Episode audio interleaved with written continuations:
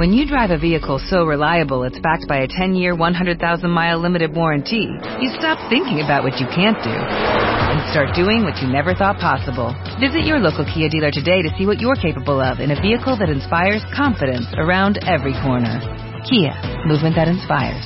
Call 800-3334-KIA for details. Always drive safely. Limited inventory available. Warranties include 10-year 100,000-mile powertrain and 5-year 60,000-mile basic. Warranties are limited. See retailer for details.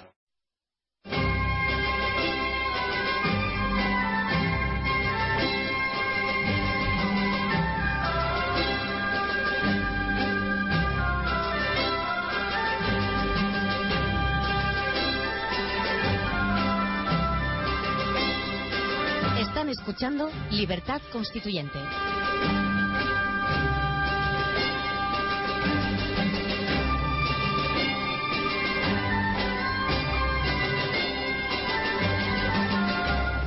Buenos días, Diego. Muy buenos días, ¿Qué Antonio. tal estás hoy? Pues bien, en esta Córdoba festiva, porque sabes que esta es la semana de feria de Córdoba. Dime quién es tu amigo Albert ahí en Córdoba. Pues es un profesor de aquí de, de la ¿Es Universidad de Córdoba. catedrático titular? ¿Con qué Es es? un titular, sí, que ha trabajado bastante derecho en todos o de los economía? de representación. ¿De, ¿Y qué? ¿De derecho o de qué? De derecho, este es el mismo departamento. de Bueno, pues cuando tú quieras lo invitas a que venga contigo a la radio. Perfecto, porque eh, sé que él puede también Aportar. contribuir muy positivamente. No, si tiene, lo- si tiene las ideas nuestras de que la representación en España no existe, que no hay un régimen representativo y que el único sistema electoral es el mayoritario de distritos uninominales, que venga la radio. Si no, no, porque esta radio no es una plataforma plural para que todo el que quiera exprese sus opiniones aunque sean contrarias. Para eso están todos los periódicos españoles, todas las radios y todas las televisiones españolas. Para esa mentira están todos. Aquí defendemos la única verdad en la ley electoral, que es la representación. Si no es representativa, una ley electoral para nosotros es falsa. Y como el sistema proporcional no representa, no permite la representación de los electores ni de la sociedad civil, pues defendemos y decimos y sostenemos que el sistema proporcional es falso, que no es una ley electoral, que es una ley de los partidos para fortalecerse a ellos mismos dentro de la oligarquía general. Y si él defiende la verdad del principio representativo que se inventó, de- que lo inventó Marsilio de Padua y que desde, entonces ha sido sostenido en el mundo anglosajón siempre, eh, tanto en Estados Unidos como en Inglaterra. Y como recientemente en, y en Suiza y Francia, si hay elecciones, si defiende las elecciones por el sistema mayoritario uninominal, que venga la radio a defenderlo. Pues eso, eso imagino que va a venir. Pues perfecto, Diego. Al contrario, te lo agradezco si es una persona autorizada con conocimiento, mejor porque enriquece. Bueno, él te ha mandado ya, me ha mm, confirmado esta mañana, Carlos, que te ha llegado ya el, el- el libro. Muy bien. Tú- Cuando lo tenga lo leeré. Pero mientras tanto, si lo oigo en la radio ya me daré cuenta de por qué aire respira, si es por el aire de la libertad o por el aire de la corrupción. Porque el sistema proporcional, como sabes tú, porque lo he citado varias veces aquí, a juicio de los mejores expertos del mundo en corrupción, pues es la primera causa de la corrupción. El 90% de la causa de la corrupción se atribuye internacionalmente, como Susan Eichmann, por ejemplo, una de ellas, al sistema proporcional, que favorece la corrupción. Absolutamente. Bien, ahora tú dime qué tienes planteado para hoy, de qué quieres, No de qué sé, tema crees estaba, que se- estaba oyendo como hago cotidianamente y bueno y, y he visto que esta última noticia que puede ser muy interesante porque se habla poco de bueno de, la- de lo que es la universidad y, y Ah, lo que- la importancia que tiene la enseñanza también Ah, no, dentro de el sindicato de estudiantes. Mm, bueno, que yo no sé lo que es eso, pero bueno. del sindicato de estudiantes o de la o de la misión misma de la universidad Pero como hay hoy convocado una huelga política, si sobre eso tiene datos que añadir a los estudiantes ahí en Córdoba, desde ahí es igual, será igual en toda España. Pues hablaremos de ella, o de como lo que tú quieras, referente a la universidad. Efectivamente, es lo que te digo, lanzamos esa idea de la universidad porque desde que en 1930 Ortega ya escribiera aquel famoso ensayo Misión de la Universidad, Así. parece que, que han cambiado mucho las, las cosas pese a que él mantuviese en su en aquel ensayo que las cosas fundamentales de la universidad eran la transmisión de la cultura, la enseñanza de profesional y la investigación científica, mm, en definitiva, mm, que es una cosa muy clara, es como una especie de, de, de ABC de... de no, es la bandera, esa es la bandera universitaria, no hay otra. Eso es. Esa es la bandera de la universidad, es enseñanza, investigación. Que eso. Y sin embargo, y bueno, y transmisión, esa parte de transmisión de cultura Pero que está hablaba... en la enseñanza. Eso es. Que, mm, sin embargo, sea. Porque, mm, es decir, las continuas reformas, el sometimiento, que es otra forma de corrupción y de, de alguna forma, mm, digamos, de adormecer al pueblo, esa continua reforma de los sistemas de enseñanza, llevándolos prácticamente a una pura tecnificación, a convertir la enseñanza solamente en esa misión de, de enseñanza profesional, haciendo las universidades como las en- están haciendo y contribuyendo todos los partidos, los unos y los otros, porque como tú bien dices siempre, son de la misma naturaleza, pues eh, lo que están llevando la enseñanza, indudablemente, es a convertir en una formación profesional. Lo que hay hoy, claro. y No, es verdad que es verdad que Ortega señaló, era, Ortega era un hombre de cultura y tuvo cierta habilidad cuando se enfrentó con la cultura, una habilidad intelectual buena, y es que dentro de la cultura y que una de las misiones de la universidad es transmisión de cultura, además de la enseñanza y de la investigación, es cierto, pero yo lo he, eh, clasificado dentro de la enseñanza porque la universidad, la transmisión de cultura se refiere a la alta cultura. Y eso ya es enseñanza. Porque de la- lo que es cultura en general, el propio Ortega la definió como el modo colectivo de vivir. Es decir, la cultura era un modo colectivo de vivir la sociedad. Y esa es la propia definición de Ortega. Y eso no es lo que se enseña en la universidad. En la universidad la transmisión de la cultura es de la alta cultura. Es el conocimiento de los grandes pensadores, los grandes literatos, de, los de la excelencia. Es decir, el- la transmisión de la excelencia es desde luego una obra cultural, pero no se puede confundir con la cultura, que es el modo colectivo de vivir. Él lo dice muy claro en, en ese en ese ensayo, muy claro, porque es la segunda, la digamos, meta que él marca en la universidad, cuando dice hay que hacer del hombre medio, ante todo un hombre culto, situarlo a la altura de los tiempos, ¿no? Es decir, cuando hace aquella...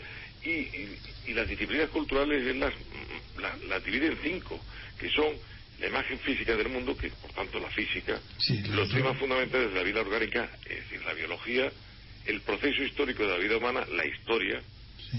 la estructura y funcionamiento de la vida social, la sociología y el plano del universo que es la filosofía. Esos son los, esa es la estructura, digamos, de la columna vertebral Sí, es la lo único, cultura en la que, lo único que exageró, dada su propia formación, es la sociología, porque la economía ha tomado un lugar preferente en la enseñanza y en la transmisión de la cultura.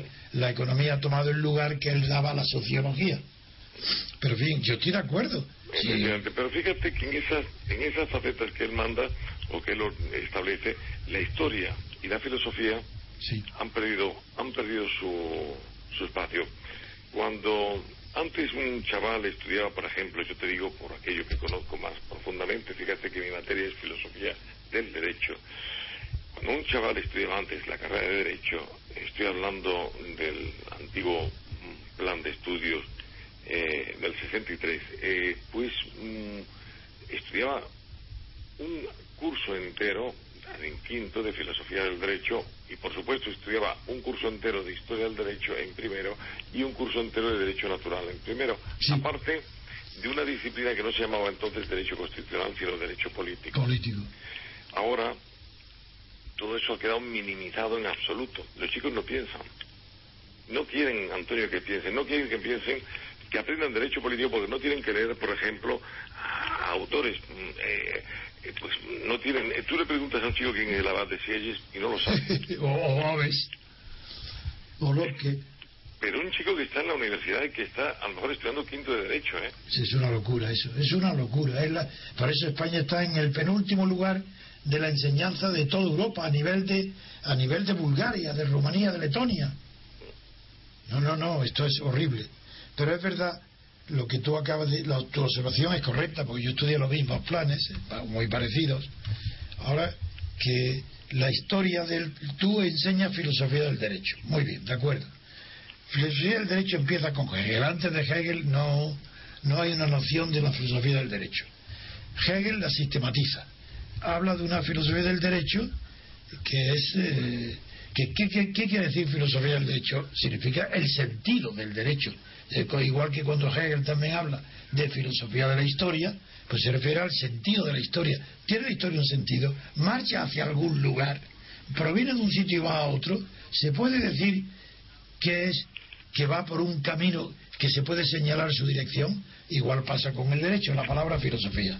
Pues bien, hoy nos encontramos con que esas enseñanzas tan maravillosas, tan buenas, tan, tan atrayentes para la mente, como encontrar nada menos que la dirección en el estudio de la historia o de la, de la o del derecho, pues nos encontramos hoy perplejos, porque claro, hay tantísima cantidad ya de, estudios de historia que el, tiempo donde Hegel escribe estas palabras nos parece un tiempo simple, donde se veía eh, que el derecho tenía una dirección.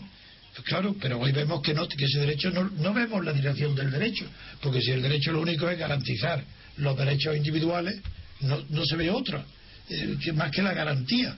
Y, pero claro, el derecho no garantiza la libertad política colectiva, por tanto, no se, por tanto no se estudia, no está dentro de la filosofía del derecho. Lo que pasa es que si la gente ni siquiera se le hace como tú estás insinuando, si no se le hace pensar, porque lo importante de esas disciplinas en la, en la universidad son la formación en libertad, es decir, que un chico pueda pensar y pueda tener un, a, su alcance unas lecturas que le permitan mm, abrir el horizonte y mm, comprobar por sí mismo que efectivamente las cosas no tienen por qué ser simplemente porque así lo establece la ley de una determinada manera. O sea, porque como tú bien dices, la ley electoral española, ¿por qué tiene que elegirse así los, por qué tiene que ser ese el modelo electoral? Porque lo dice la ley y eso ya basta.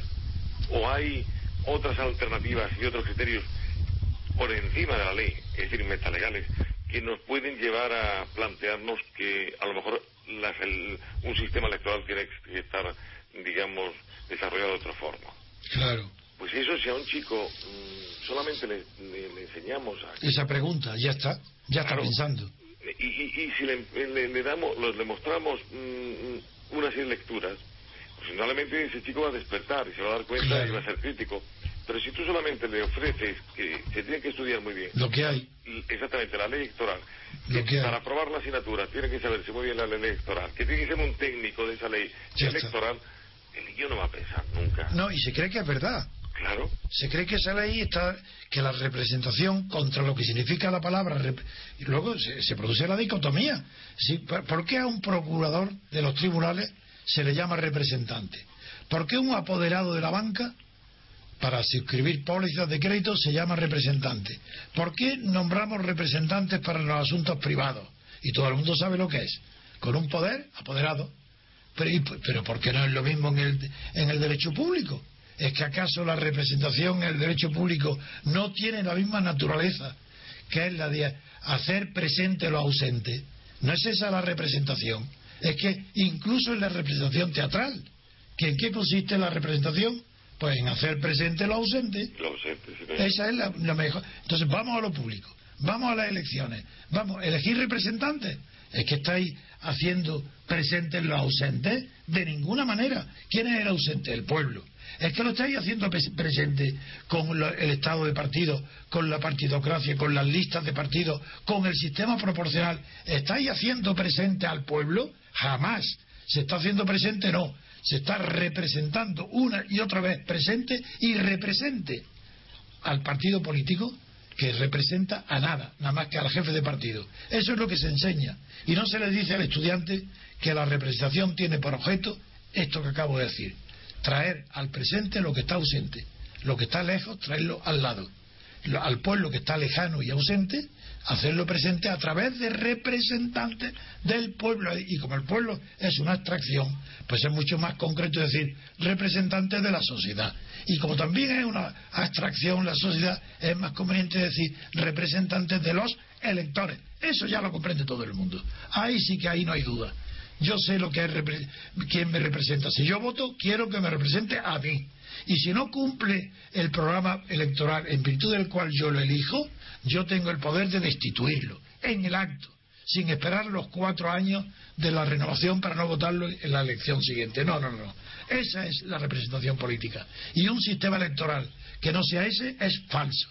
Y por eso eh, nosotros sabemos que no habrá representación política en España mientras no exista la elección por distritos pequeños eh, candidatos uninominales por mayorías absolutas a doble vuelta. Porque la doble vuelta eh, como en Francia es mejor que la primera como en Inglaterra porque en Inglaterra la masa del que pierde es perdida. Si está perdida eh, si es una energía que se tira por la borda. Solamente se elige el, que gana por mayoría simple el que tiene más votos ni siquiera mayoría absoluta.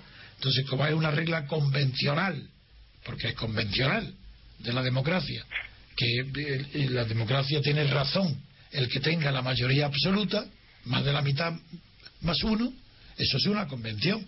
No hay. No, eso no quiere decir que sea verdad.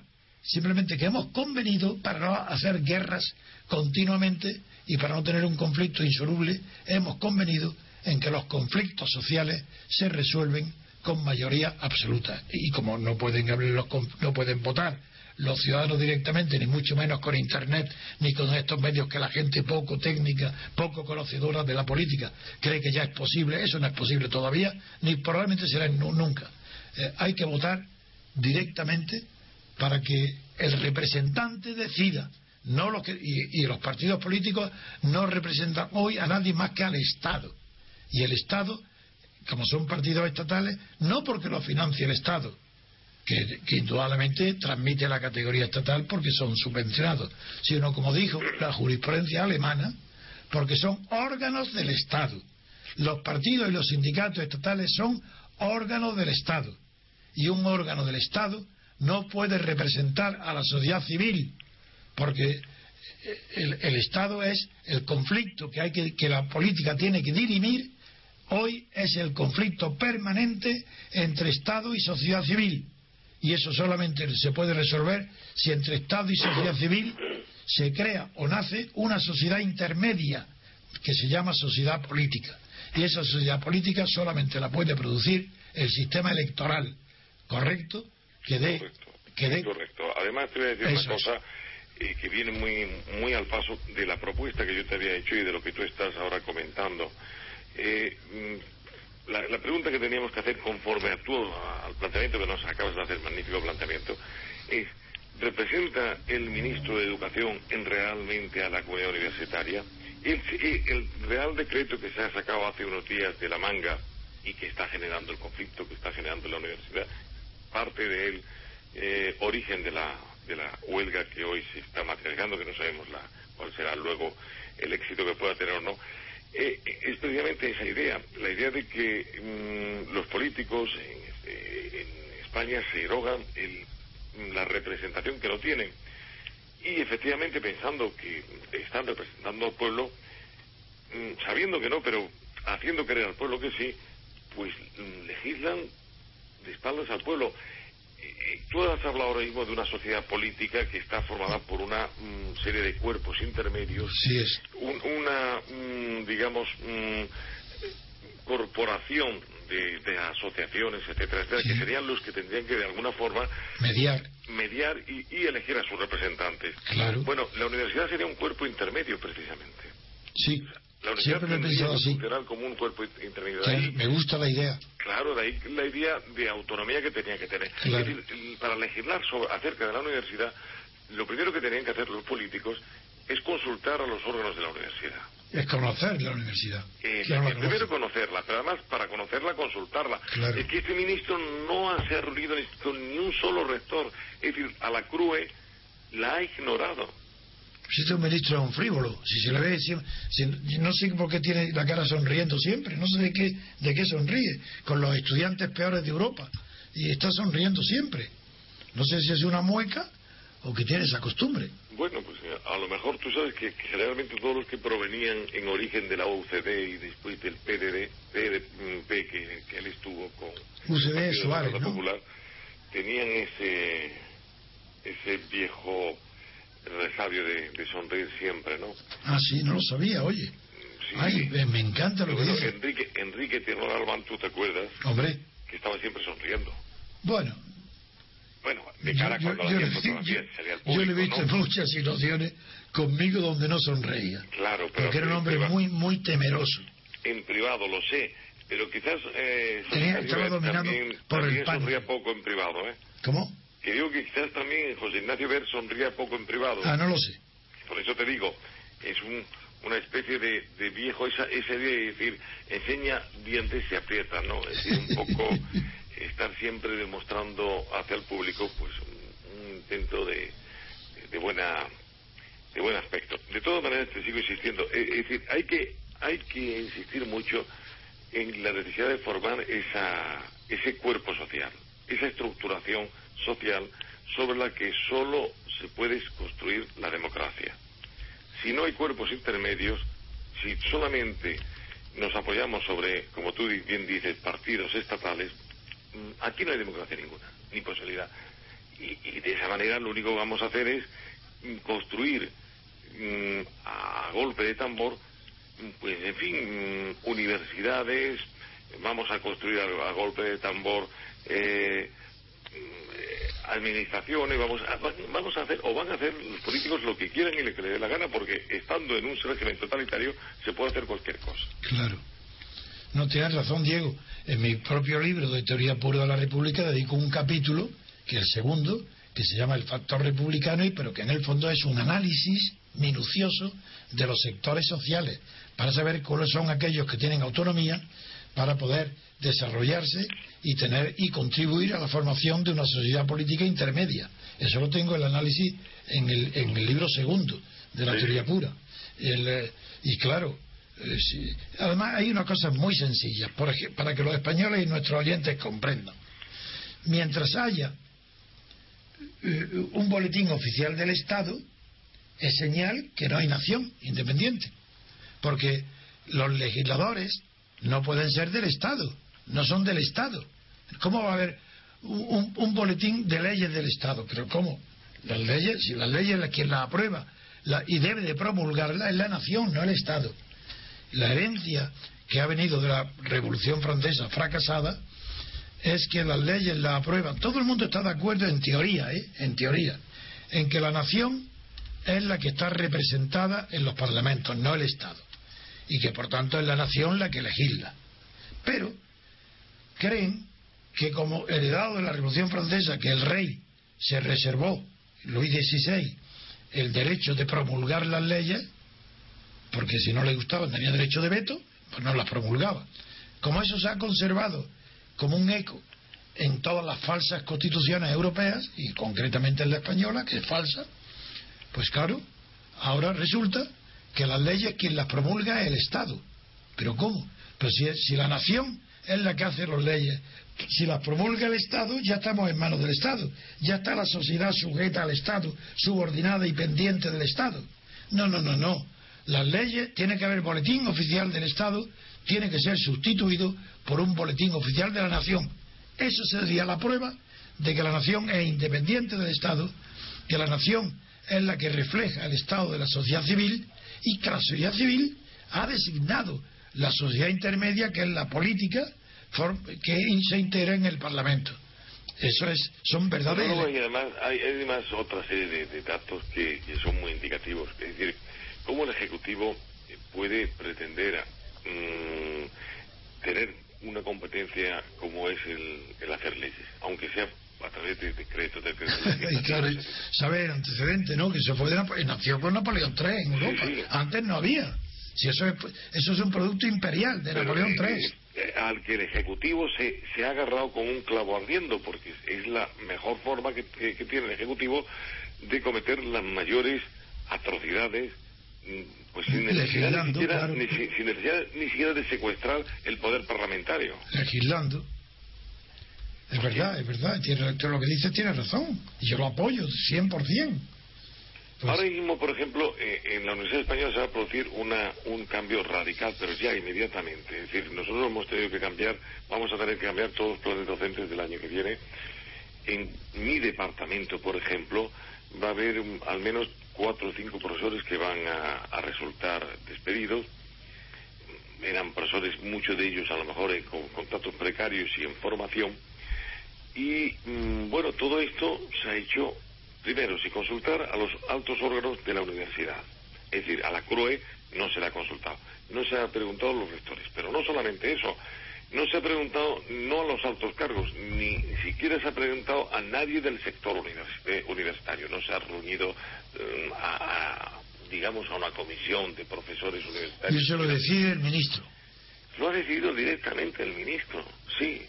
Pero además a través de un decreto ley que ya digo, que secuestra, en, un tema tan importante como este, secuestra lo que son competencias de, como tú decías muy claramente, del legislativo y por tanto de la nación. De la nación, no del Estado.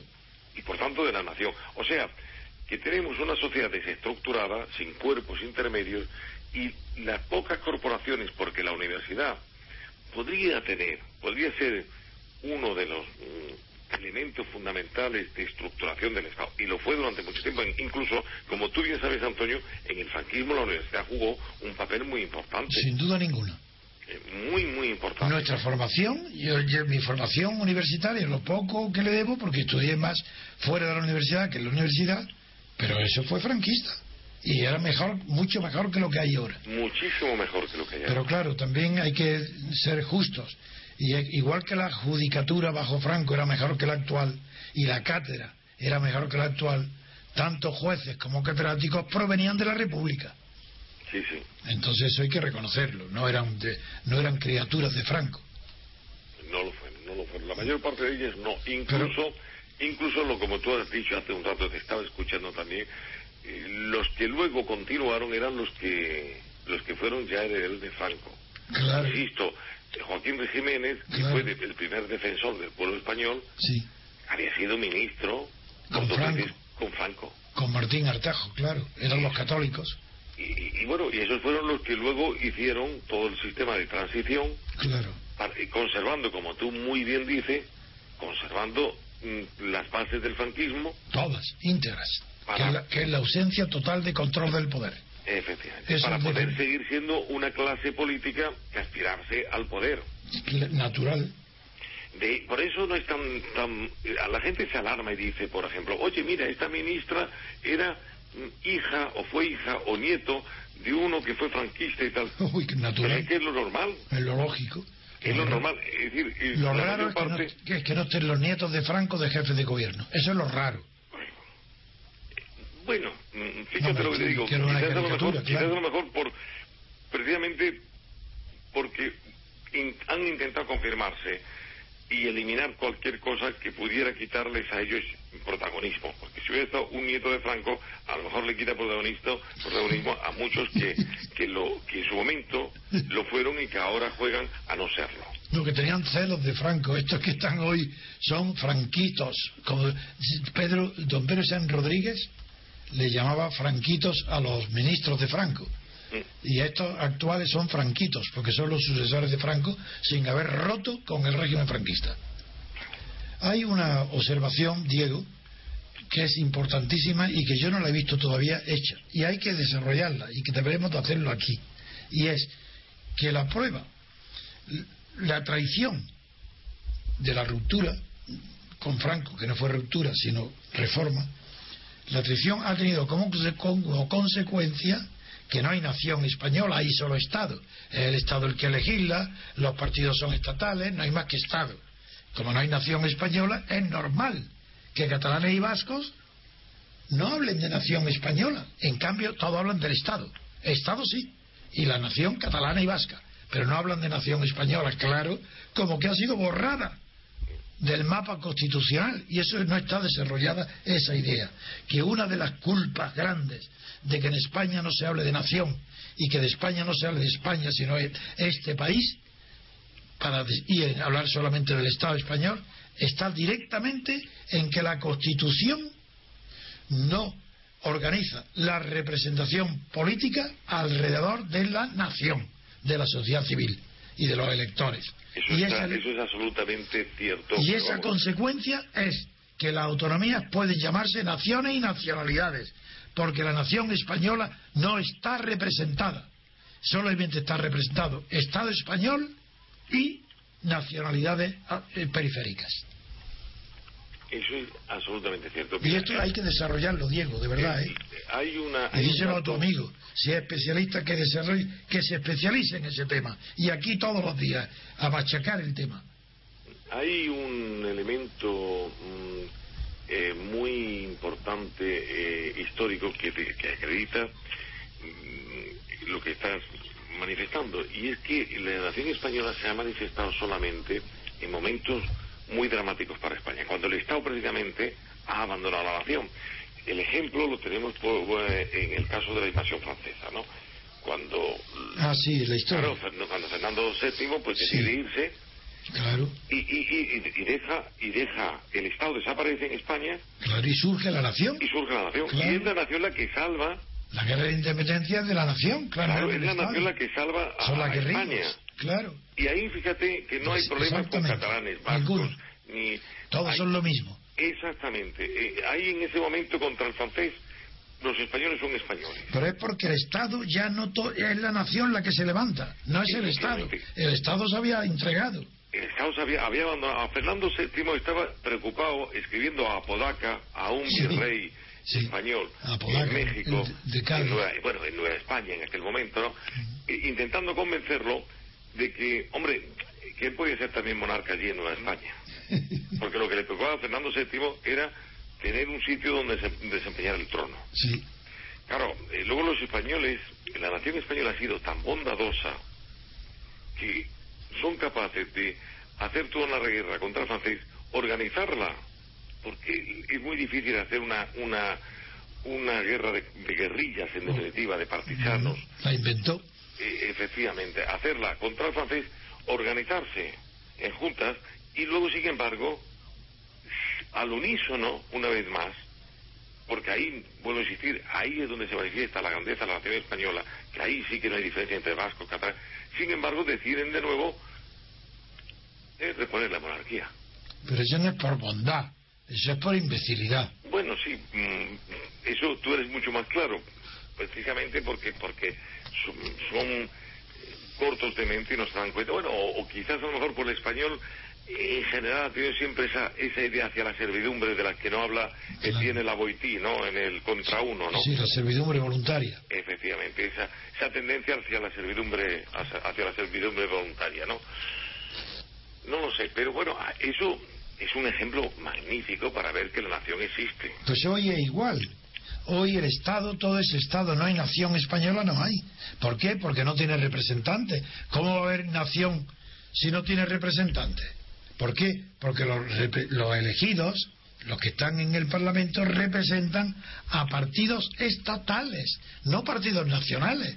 Y entonces están en una desventaja tremenda frente a los que votan a más o a los, a los partidos catalanes y vascos que están representando a nacionalismos. Porque allí, como no hay Estado, aunque están financiados, no representan al Estado, representan el nacionalismo. Así, hay que romper la nación española para poder entender lo que está pasando en España hoy, que no hay más que Estado y nacionalidades. Y, claro, externas, exteriores, eh, periféricas. Y que falta la sociedad política intermedia que represente a la nación que tenga los representantes. Y eso solamente puede surgir de un sistema electoral de mayorías absolutas y distritos representantes de distritos incluso yo te voy a decir un, ir un poco más allá ni siquiera es un problema de nacionalismos en España sino de la ansiedad de crear microestados porque efectivamente tú estás matizando que los partidos, eh, digamos como es el, Partido Nacionalista Vasco, como es el Esquerra Republicana de Cataluña, parece como si fueran partidos nacionalistas. Yo diría que son partidos que tienen la aspiración de crear también una especie de microestado. Por eso. Pero no solo eso, Diego. Diego, es que la definición del nacionalismo, la más profunda de todas, es la que le define como envidia del Estado. Es evidente, no hay, no, no, hay separación en lo que yo digo y tú dices, es lo mismo. nacionalismo y tendencia a Estado es lo mismo, significa igual. Y por eso digo, quieren Estado, final- catalán, lo que quieren es Estado propio. Claro, eso es, eso, ahí es Eso donde es Es decir, la- al final lo- la- el trauma que existe en, en muchos de estos, mm, digo en muchos, no en todos, porque muchos están ahí simplemente para vivir del cuento, pero muchos de ellos, los que lo sienten de verdad más profundamente, el gran trauma que tienen es que no se han podido independizar. Pero su, su aspiración sería hacer políticos de Estado. Y la hacen. Y quieren y todo lo que hacen es eso. Ellos en realidad tienen horror a separarse, eso, eh, pero es fantástico como pretexto para prosperar dentro de España. Pero ellos quieren ser separatistas y lo dicen y el pueblo se lo cree, los seguidores, pero ellos tienen miedo. Ninguno de ellos se plantea en serio separarse de España, pero necesitan esa propaganda porque eso es lo que les da su modus vivendi, su dinero, su prestigio, su cultura el, ser adorados en sus pueblos. Ellos quieren ser cabeza de ratones antes que cola de león. Y recuerdo este propósito a Voltaire, cuando el golpe de Estado de Mopú contra los parlamentarios, bajo Luis XV, recuerdo que Voltaire dijo, y se puso al lado de Mopú, del golpe de Estado del rey, quitando prerrogativas a los parlamentarios, a los sí, de París, y bueno, en general de Francia. Y recuerdo que Voltaire dijo, prefiero ser cola de un león de noble estirpe que cabeza de 100 ratas de mi misma especie, refiriéndose a los parlamentos. Ese es lo, lo contrario de Voltaire, es lo que quieren los Artur Mas y compañía. Ser cabezas de ratones de la misma especie, de ratas de la misma especie de la clase política, porque todos son ratas, porque todos viven en alcantarillas. La clase política española, como la partidocrática, son ratas, porque viven en cloacas, en la corrupción, en lo escondido, en lo oculto. Esos son, ahí es donde prosperan, en la inmundicia. Y todo lo que España ha producido de cultura, eh, salvo en la ciencia, que es poco, pero bueno, en, en- en humanidades, en estos años de partidocracia estatal, es inmundicia. Sí, sí, eh, eh, absolutamente.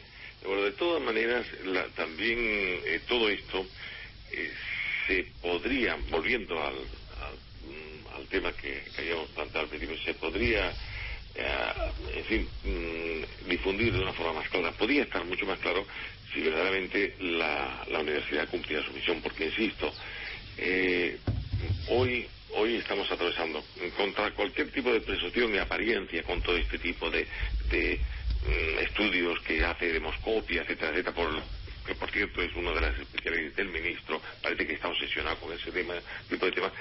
Pues digo, contra ese tipo de apariencias pasamos un periodo donde la incultura en la universidad es un hecho que está mm, indudablemente marcándola y está marcando los chicos que pasan que pasan por ella es difícil hacer un análisis mm, del nivel que tú muchas veces planteas en, en la radio porque los chicos no saben lo que es un cuerpo intermedio Pues hay que explicárselo. Claro, pero, y, y lo intentamos. ¿Tú sabes eh, cuántos, cuántas clases puedo dar yo al año en filosofía del derecho? Porque la filosofía del derecho, como es una asignatura que hace pensar, hay que reducirla. Y yo doy ya en estos últimos planes estudio 33 horas ¿Al año? solamente, al año. Qué locura. Eh, mm, ¿Tú sabes lo que va a pasar con la próxima reforma? No. Nos van a hacer desaparecer seguramente. Ah, seguro, seguro, seguro. O sea, los chicos Ah, no van a estudiar. Todo lo que sea humanidades desaparece. Eso, eso va a desaparecer de la Todo lo que sea humanidades es evidente. Quieren tecnócratas. Nada más. Quieren Y tecnócratas. malos quieren... tecnócratas, porque no puede haber un buen tecnócrata que no conozca las humanidades. Eso, por supuesto, pero lo que ellos pretenden es lo que decíamos antes, que un chico aprenda una ley, eh, por lo que se refiere al mundo del derecho, que aprenda una ley, el Código Civil, el Código Penal, el Código de Comercio, que se aprenda la ley electoral, tal y conforme viene dada, que la conozcan muy bien y que sean capaces, como tecnócratas, de aplicarla cuando llegue el caso. Oye, eh, eh, Diego, ¿cómo organizamos para que eh, tu amigo Al- Alberto se llama, no? Albert, no, se llama... ¿Es que es no, eh, Albert es apellido, porque es un, Ah, apellido Albert. valenciano. Sí. Él se llama eh, Pepe, le llamamos Pepe. José Albert. José Albert, sí. ¿Y, ¿Y cómo lo hacéis? ¿Reuniendo los dos en el mismo sitio? Sí, nos podemos reunir. Es más bonito. Incluso, incluso como tenemos dos teléfonos aquí, podemos hablar eh, cada uno por un teléfono, sí. Ah, ¿Os pero eso parece es bien? más- no, a mí me gustaría más que os reunierais. Perfecto. Sería más bonito, porque Perfecto. es más vivo. Estáis los dos juntos y, de- y- de- y si, si no tenéis micrófono, podéis tener un suplemento del, del de teléfono, ¿no? Sí, sí, podemos No, tener sí. un suplemento de teléfono. Eso, pero con- es más bonito así porque es más vivo y estáis presentes uno del otro y el diálogo se favorece. Es más fácil, Una- porque por teléfono es muy difícil. Yo no sé cuando tú quieres hablar, ni tú cuando yo he terminado. Entonces se, se superpone la voz en más veces. En cambio, cuando se está presente es muy sencillo, porque se ve en la mirada, en, En el los gesto, gestos. que, que has terminado y que empieza otro. No, em, yo ojalá podáis hacerlo tomando un café juntos y así lo pasamos bien, los tres. Perfectamente. Yo tengo que comunicarte, la semana que viene voy a estar Sí. toda la semana en Bolonia. Pero mira, tienes a Albert que te suple. Eso es. Yo hablaré con él y, y que entre en antenas y ¿Qué, qué rama tiene él de materia? ¿Qué, qué materia enseña él? En la misma, la misma Ah, filosofía del filosofía del derecho. también. Sí, somos del mismo departamento. Ujú. Muy Eh, bien. Pues, Antonio, Pues, no sé si es la hora, ¿es la hora ya? creo que sí, que se nos pasa volando. Uy, que, que corto. Sí, Pero fa- estamos, falta estamos falta ya en el minuto. minuto 45, sí. Bueno, pues muy bien, pues nada, encantado eh, de la, tu sugerencia. Ojalá sea un hombre valioso, seguro que lo será si tú lo eliges, y eso nos daremos cuenta enseguida en la conversación. Efectivamente. eso es lo primero que se nota mucho antes en el físico. Mucho antes que el físico, ah, yo no lo veo porque estáis ahí, pero en general digo a los oyentes que la inteligencia se nota en la cara antes que el físico. De, de una persona se sabe que es inteligente, aunque no hable, mirándole la cara, mirando sus ojos. Bueno, pues eh, yo creo que... Así como yo estoy ahí, tú le miras los ojos a que- tu amigo, Pepe no me dices a que es inteligente, porque trae- pero sí lo vas a oír. pues de acuerdo. Venga, Antonio, un abrazo, ¿eh? Adiós, hasta pronto. Saludos a todos los oyentes. Adiós, Hasta la gracias. semana que viene.